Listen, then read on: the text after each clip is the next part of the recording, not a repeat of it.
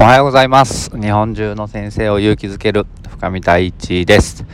今日は雪でございますね。珍しくね。えー、車の上にはねどれぐらいかな？1センチぐらいかな？雪が積もっております。はい、えー、記録的な寒波ということで結構寒いですね。今1度ということになっておりますけれども。えー、この雪を見てですね、やっぱ子供たちは喜ぶんですよね。やったーって言って雪です、みたいな。で、僕のその仲間でスノボーがもうめちゃくちゃ好きな仲間がいてですね、その子たちも毎年その寒気というものを追いながら、スノーボードの旅に出かけていくんですよね。あの、パウダースノーと言われる、あの、降ったばかりの雪を求めて、えー、スノーボードに行くと、めちゃめちゃ例えばこの雪を見たら狂気乱舞するわけです。やったみたいな。で、でも一般の人というか、普通にまあ会社勤めをしていて、あのっていう人は雪が降るとうげーと思うわけですよね。うわ、雪か、みたいな。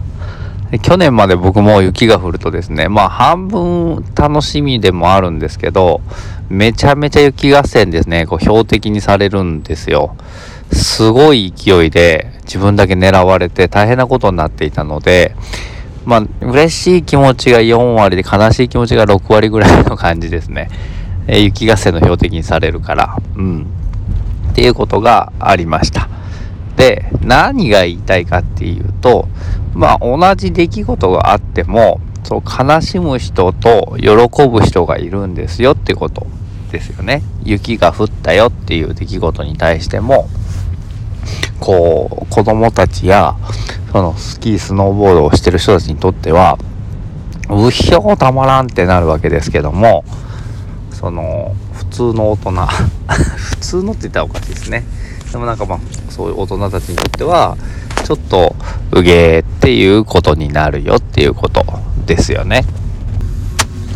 で、これが、まあ、教室の中でも実は一緒で、なんかこう、問題行動と言われるもの、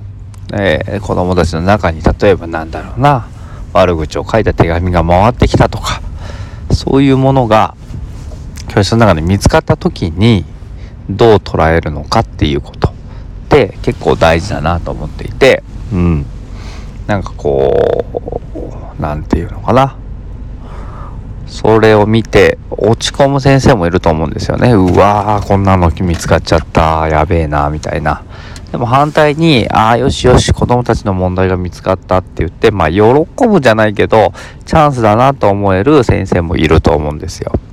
これってまあ雪の構造と一緒で、雪が降るというものは一緒だけど、喜ぶ人もいれば悲しむ人もいると。えー、教室の中で、えー、悪口を書いた手紙が回ってきたよっていうことがあった時に、うわーってへこんじゃう人もいれば、あこういうのが見つかったのねって、じゃあそういうのをこう、みんなで考えるチャンスだなって捉える人もいますよってことですよね。で、どっちが、こう、なんていうのかな、クラスのためになるということですし、自分の成長につながるかっていうことだと思うんですよね。どっちの考え方をした方が。もうその起きてしまった出来事は変えようがないじゃないですか。うん。でも、その時に、ああ、より自分のためになるなとか、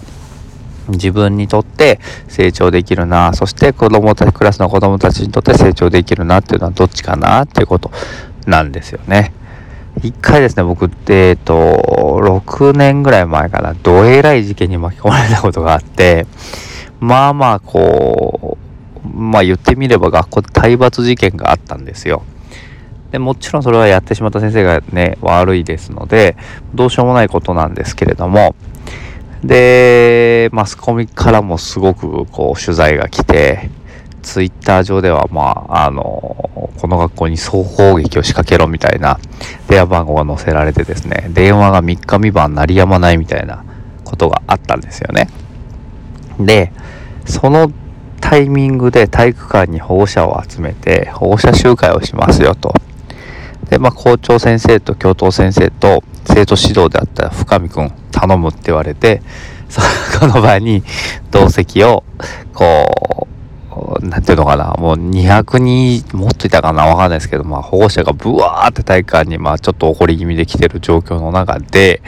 えー、状況を説明してくれと。うん。あの、体育館の中でね。こう、で、まあ言ってみればですよ。あの、全然知らない人から見たら、校長先生と教頭先生と、ある意味やった先生みたいな風に見られるわけじゃないですか。うわ、なかなかこれ辛いシチュエーションだなと思いながら。で、その、その時の様子をですね、説明してくださいっていう風に言われて、いや、どうしようかなと思ったんですよね。なんかこう、もちろんいけなかったですってことは校長先生言ってくれて、謝ってくれて、で、でもそれでも反省もしてるし、でも、うーん、その言い方がすごく難しくてですね。だけどまあ自分なりにこうすごく真摯にその問題について自分が思ってることや、えー、こう分かってる状況を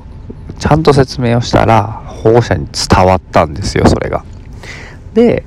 一部のお父さんたちが、まあ先生ちょっとやりすぎちゃったけども、でもやっぱり子供がいかんことしてくれた時にはいかんって言ってくれていいから、みたいなことを言ってくれて、そこからすごい風向きがなんか変わったんですよね。最初は結構こう学校に対する不信感というか、なんか、お家の人たちも、んみたいなこうしかめっ面で入ってきてたんですけど、なんかこう、お父さんたちがこう味方をしてくれた時から、あーってなんかこうすごく空気が変わったのを感じたんですよね。で、ま、はっきり言ってこう逃げ出したいような状況だったし、すごく辛い状況でもあったし、うん、な、どうしたらいいんだろうみたいな。もちろんこっちが悪いので謝るしかないですけど、うーんっていうとこで、でもそこでもやっぱり、なんていうのかな、うん、まあそこで別に自分の成長について考えたかどうかってことじゃなくて、そこの問題について、どうしたら自分にとってこうプラスになるのかとか、なんかこう、みんながいい終わり方ができるのはどういうことかなっていうことを考えて行動したら、まあ、うまくいったよって話なんですよね。雪の話からえらい飛びましたけど話が でもまあ全部がそういうことなのかなって教室の中で問題が起きた時にもどうしたらみんなが一番笑顔になれるかなっていうようなことを考えられるとまたちょっと対応が変わってきたりとかそこで一番良くなるのはやっぱりへこんでうわーって思うことだと思うんですよね。うん。って思いましたというお話でございました。はい。ということで水曜日寒いですけど風邪ひかないようにやっていきましょう。小学校の先生たちはきっと雪合戦に巻き込まれるんだろうなと思って頑張っていきましょう。See you next time. バイバイ。